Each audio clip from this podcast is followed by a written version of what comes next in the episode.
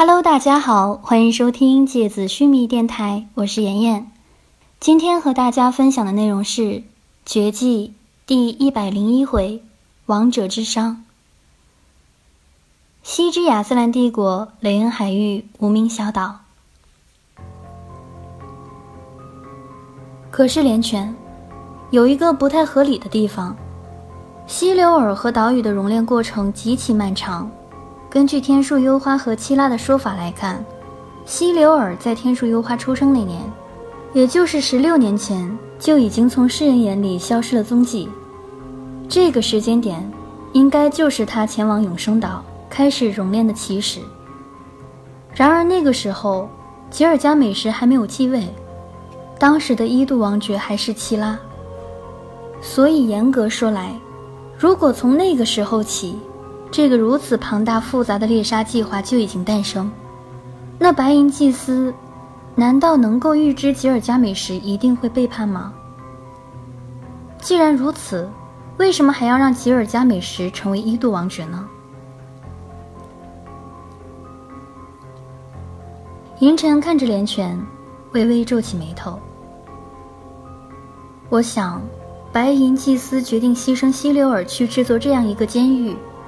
可能不是针对吉尔加美什，而是为魂术世界提前准备的一个制衡机制。一旦有人超越了魂力强度的临界点，白银祭司就会启动这个囚禁计划。只是吉尔加美什率先达到了这个临界峰值而已。鬼山连泉回答：“吉尔加美什的灵魂回路。”几乎可以称得上是亚斯兰有史以来所有王爵中出现过的最巅峰的灵魂回路，这是魂术研究的一个巨大成功，但同时也是白银祭司的一个严重的失误。他们亲手创造了一种凌驾于所有现存的、几乎拥有神级力量的灵魂回路，白银祭司自己都没有把握能够完全将其压制，使其不脱离控制。必要的时候。可以对其进行清算。吉尔加美什的强大造成了严重失衡，这种失衡不仅仅是对白银祭司的威胁，更是对整个世界的威胁。吉尔加美什的出现让奥汀大陆的伤骤然增大，从而加速了让这个世界抵达那个彻底死亡、万劫不复的终点的进程。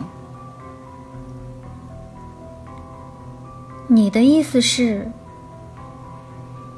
银尘看着连泉，他脑海中很多一直断裂的线索渐渐地联系了起来，仿佛那根金色的丝线越来越清晰。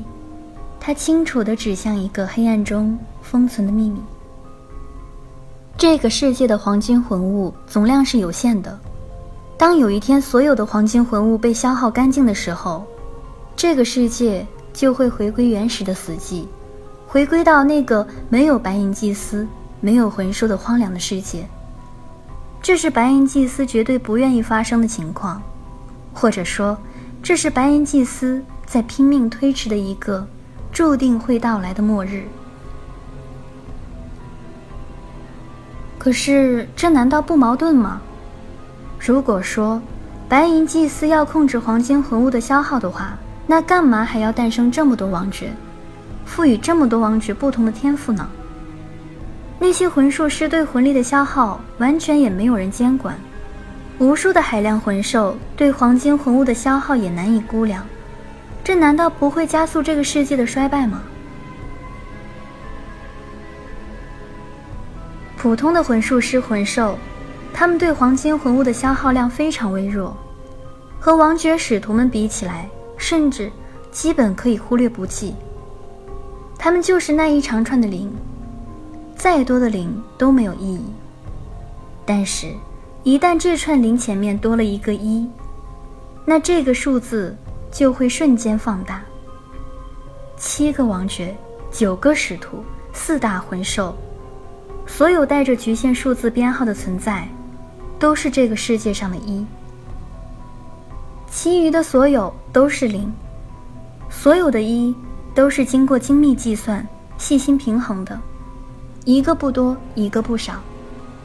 白银祭司费尽心机的让这个世界的伤维持在一个最佳的微弱平衡，不会让这个世界快速的走向毁灭，但是又不会让这个世界失去该有的力量，能够为他们所用的力量。他们需要借助这些力量来改造这个世界，完成他们的计划。他们早就为这个世界计算好了一个精准的终焉。在这个终焉到来之前，他们能够有不多不少的时间完成他们的终极目的。鬼山连泉看着面容惊讶的银尘，停顿了一下，然后继续说道：“所以，在创造出这个一度王爵的同时，他们就已经准备好了这样一个监狱，以防万一有一天无法控制吉尔加美什的时候，可以用来镇压封印他。但是，一件偶然发生的事情，让白银祭司不得已决定提前实施这个计划。”银尘的目光闪动着，尽量控制着自己的情绪，但是他难以掩盖住内心里翻涌不息的震惊。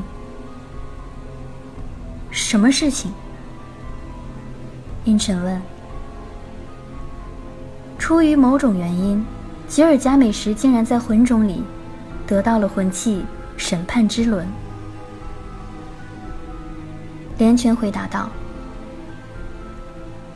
我跟随吉尔加美什那么多年，从来没有见过他使用魂器。这个审判之轮到底是什么？为什么得到了这个魂器就一定要遭到猎杀呢？阴沉问道。吉尔加美什的灵魂回路所带来的天赋和魂力，已经远远超出白银祭司所能控制的范围，而得到审判之轮的吉尔加美什，他的实力。已经凌驾于白银祭司上了。审判之轮到底是什么魂器？我们的魂器都诞生于魂种，奥汀大陆上的四个国家分别都有专属于自己的魂种。四个帝国因为属性不同，所以魂种里面产生的魂器属性也不相同。举个例子，在亚斯兰的魂种里。你是不能从其中找到一件火属性魂器的。所有诞生于亚斯兰魂种里的魂器都是水属性，区别只在于强弱或者攻防。嗯，这个我知道。那么，这就是问题的所在。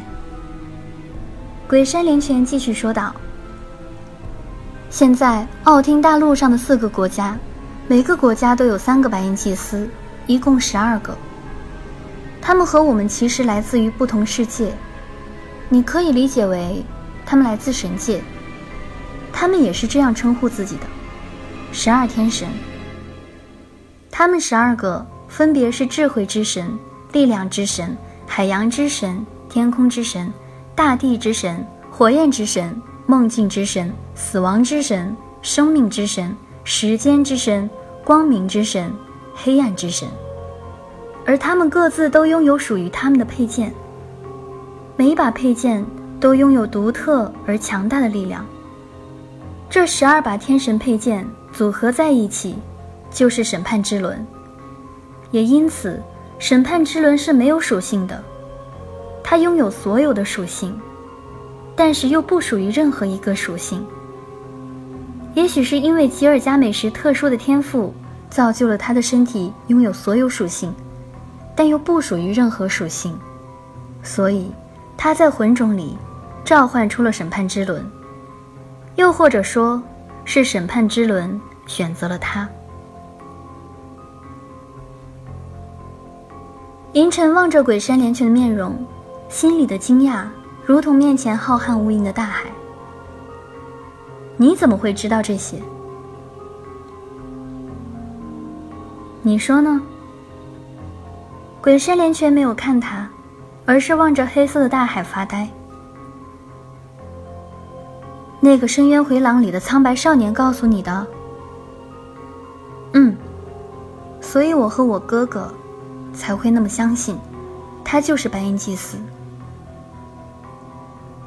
提到他的哥哥，连泉的声音稍稍有些哽咽起来。银尘的目光柔软了下来。你刚刚说白眼祭司对这个世界设下了一个倒计时，在那个终焉到来之前，他们要完成他们的计划。这个计划是什么？苍白少年有告诉你吗？没有。其实从他的态度来看，他也非常矛盾。我能够清楚地感觉到他的话语里有所保留，肯定有一些事情是他不愿意，或者说不敢对我们提起的。可能这是属于白银祭司，也就是十二天神之间最大的秘密吧。他对我们的要求，就是希望我们帮他找到吉尔加美什，将他解救出来，也告诉了我们吉尔加美什被囚禁的地方，就是希留尔幻化成的岛屿之下。少年说：“只有吉尔加美什，才能拯救这个大陆，拯救这个大陆。”可是按照他的说法，吉尔加美什不是会加速这个世界的毁灭吗？那为什么还要让我们营救他？苍白少年的目的到底是什么？你觉得眼下的亚斯兰还有所谓的平衡吗？不止亚斯兰，整个奥汀大陆，每个国家都有各自的秘密和计划。当有人无视规则、打破平衡的时候，最先灭亡的人，一定是还在继续遵守规则、维持平衡的人。所以，没有人愿意再维持所谓的平衡，即使他们知道，他们在向着毁灭加速前行。但是，谁都不想成为第一个被毁灭的人。你将这些也告诉了希留尔，是吗？所以希留尔才会决定牺牲自己，将自己的灵魂回路刻印在你的体内，然后以自己的死亡，促使你成为新的永生王爵。银尘看着鬼山连泉，目光里仿佛沉睡着一片漆黑的草原，风吹动着起伏的草浪，一片波澜壮阔的黑暗。也许吧，但也许，他已经厌倦了永恒的生命。我想，没有人愿意一直做一个不生不死的封印，所以，他解脱了他自己。凌晨在牙石上坐下来，突如其来的疲惫，仿佛从身体深处涌动起的温热泉水，将自己包围了。大脑里。是一片昏昏沉沉的混沌感，就像刚刚经历了一场精疲力竭的杀戮之战，有一种快要虚脱的感觉。多少年来的困惑，多少年孤独的漂泊、寻找、等待，在此刻，都变成了星空下一个接一个闪烁的秘密。有些秘密点亮了。有些秘密依然沉睡在巨大的乌云背后。你隐约可以看见云朵边缘透出的寒冷光芒，但你穷尽视线，也无法揣测其万一。银尘抬起手，掩住眼睛，但是指缝里的泪水，还是被海水吹得冰凉。他没有发出任何声音，甚至没有动作。没有颤抖。他看起来仿佛一个埋在自己掌心里、安静睡着的疲惫旅人。漫长的黑暗看不见尽头，广袤的星空之下，他突然觉得自己如此孤独，如此渺小。